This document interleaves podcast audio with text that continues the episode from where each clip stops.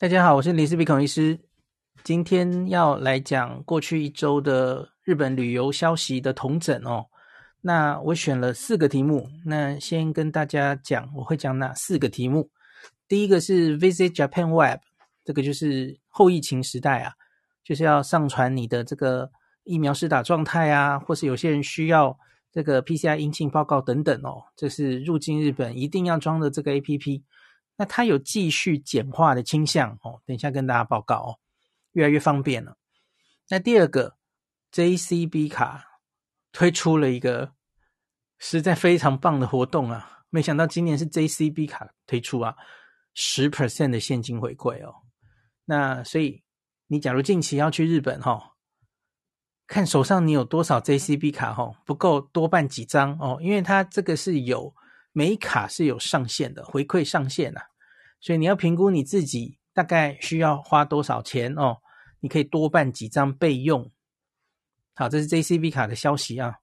那第三题我会看一个新闻，叫做“阻止中国客狂扫感冒退烧药”，日本的官方要求药妆店要设限哦。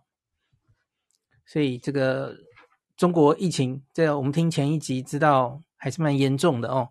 那他们这个寒假哦，过年出国的时候，难免就会看到他们会爆买这些感冒退烧药哦。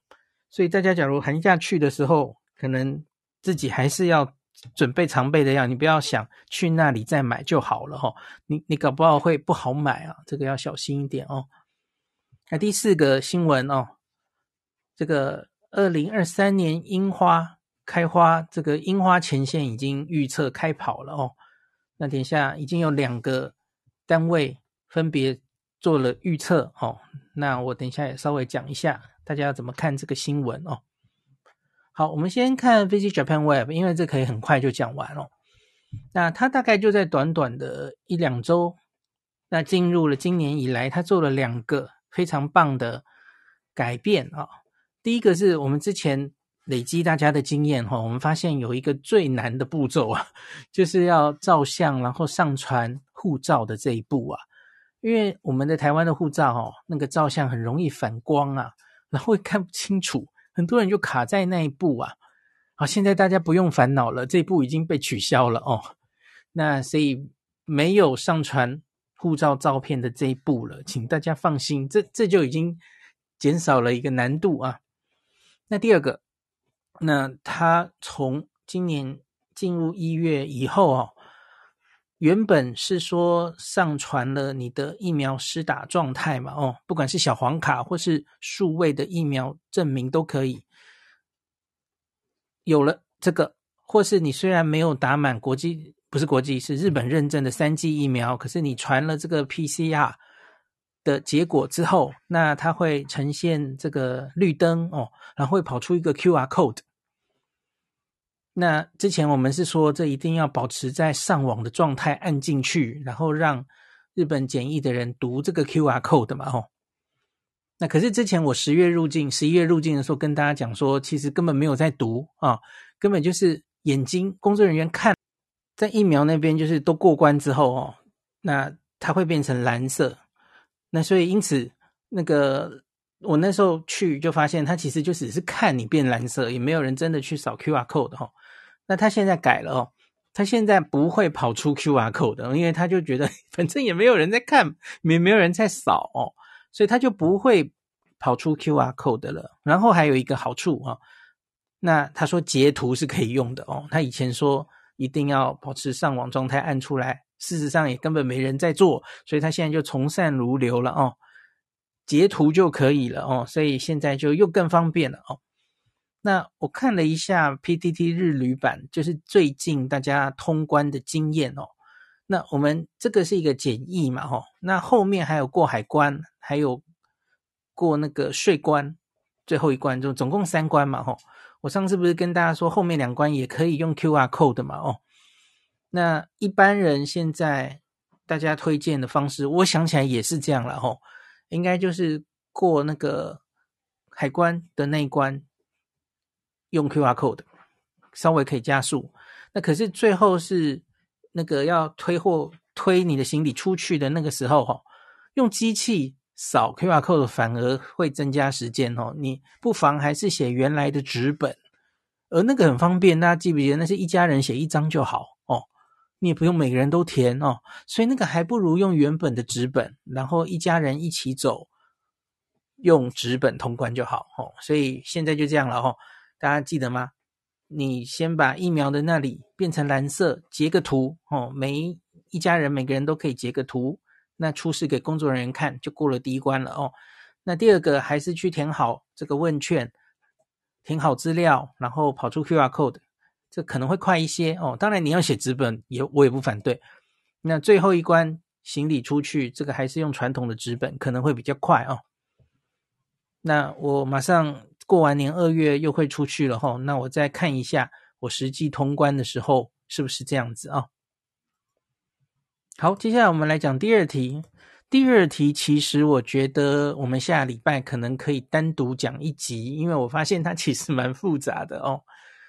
那就是 JCB 卡前几天忽然宣布哦，JCB 卡总它推出呃一个现金回馈十 percent 的活动哦。哦，十 percent 很多诶，以前每一次每的过年，大家记不记得常常有一个什么台湾配的那个活动哦？结果今年台湾配没有动静，今年竟然是 JCB 卡有动静哦！哇，这这实在很赞哦。那它的文字说明是这样了哦，活动内容是这样的哦。活动期间，这个活动期间是一月十六号。还没开始啊！一月十六号到这个今年四月十五号，樱花季中间哈，这三个月啊，这三个月累积，你累积消费有满三万日元啊，这三万日元算什么门槛？这太简单了吧？哦，这个 三万日元才台币除以五六千块啊。可是好像那个旅馆、餐厅不能算的样子。那，我继续念下去哈。请注意，它就是要在日本境内的实体店面，是 face to face 看到店员的那种实体店面哦，网购不算哦，请注意哈。刷 JCB 卡消费累积累积哈，没有说每个月是累积三万日元就可以享十 percent 的回馈哦。那可是活动期间每卡有回馈上限五千日元，所以意思是什么呢？你刷到五万就可以停了哦。对，我不知道你去日本一趟会花多少钱啊？哦，那所以你要花十万，那你就准备两张；你要花十五万，就准备三张，类似这样子啊。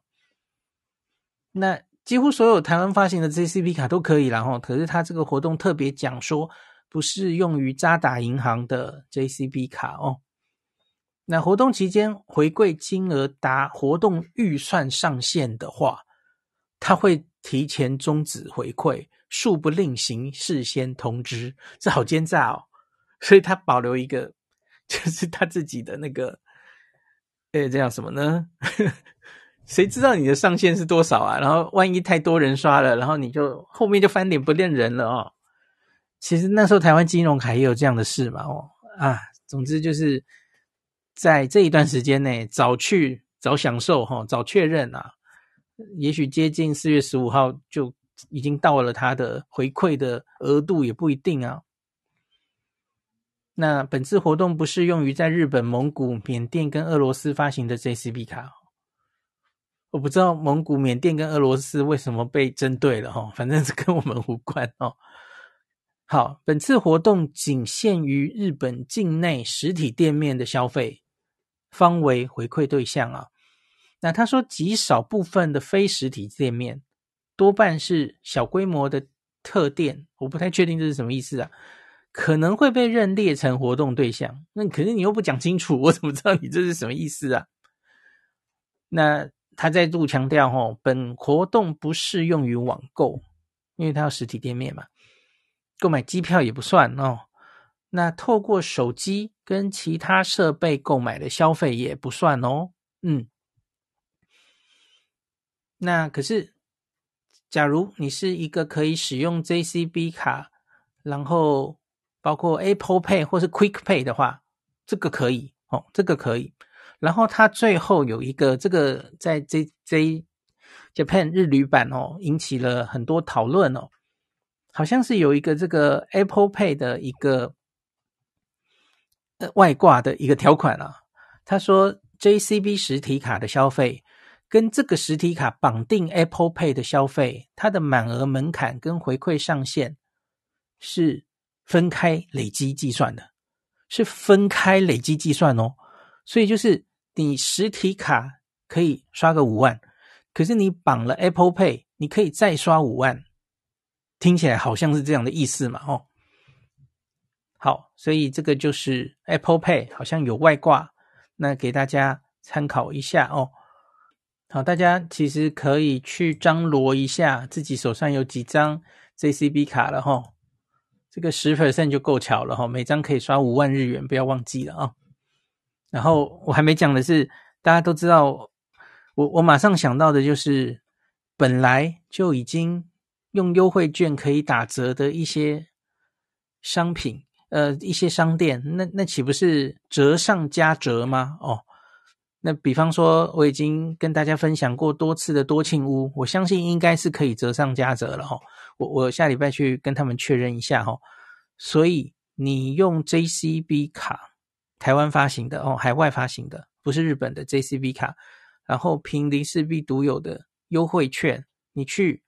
多庆屋，你可以退税后十二 percent off，然后现场折十二 percent 哦，这是我们的优惠券嘛吼，然后你再十 percent 的现金回馈回到你的账户哦，这是退税后再二十二 percent 哎，这这个多划算啊哦，太赞了哦，所以其实你假如是寒假要出去玩的哦。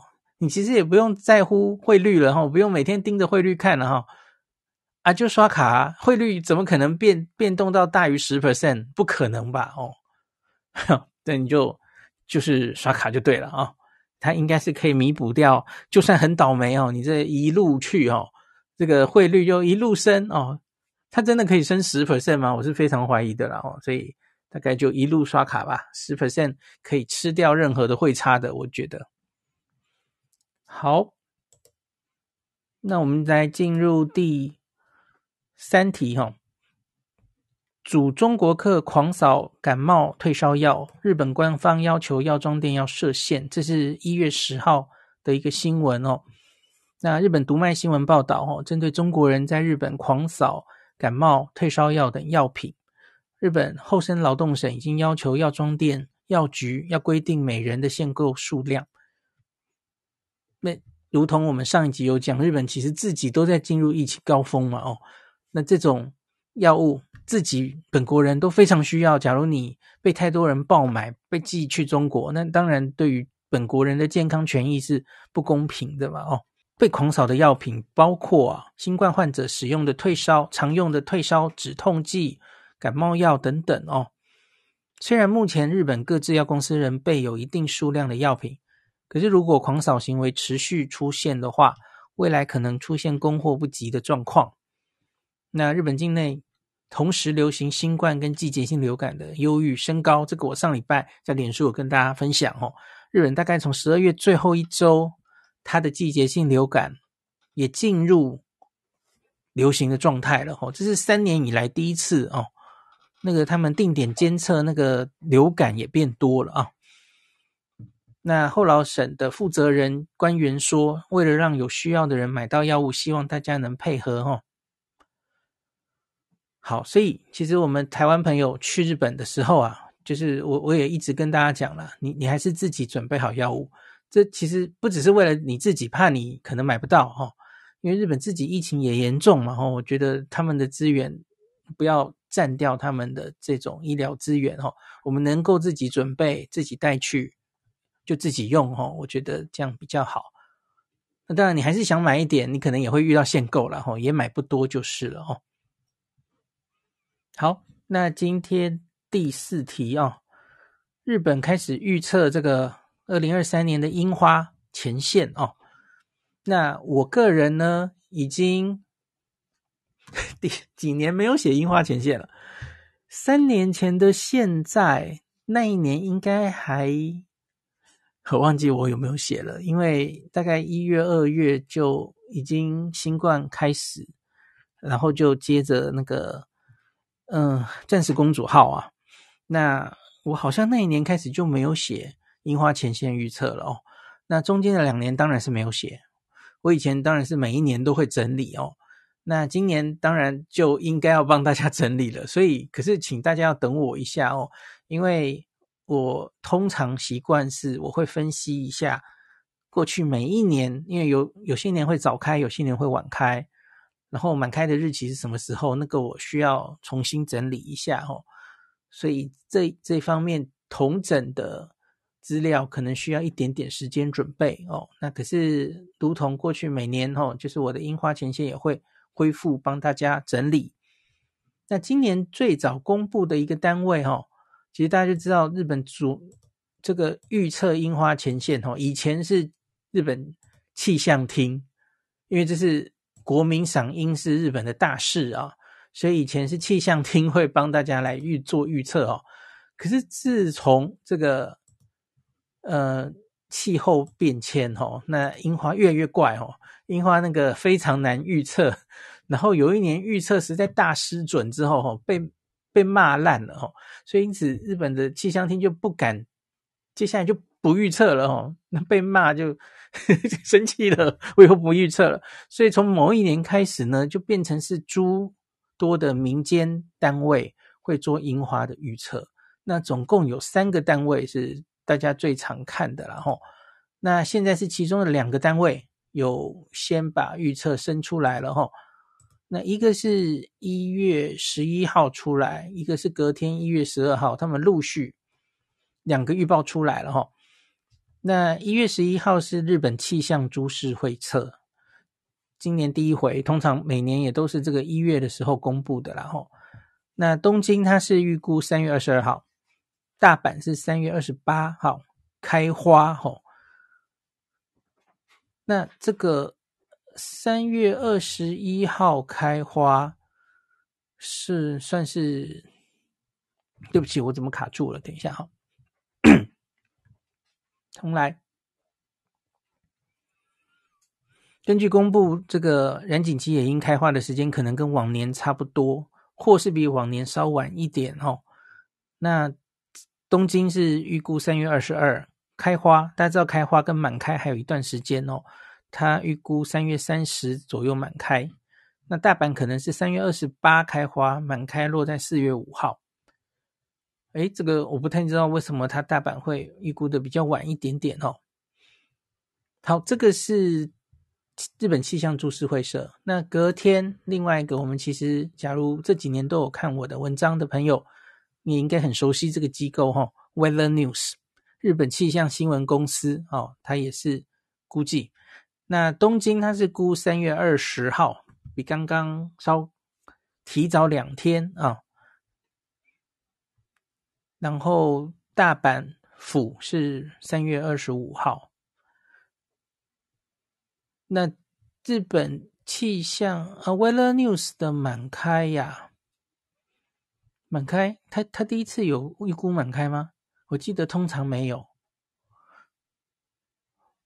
因为那当年气象厅在预估的时候，他其实也只预估开花日，然后他就写说，通常满开在开花日哈七天左右。这其实有点，我不是这样说，是不负责任，还是就是很老实的跟你说，诶，其实这太难预测了，所以我不想估满开哦。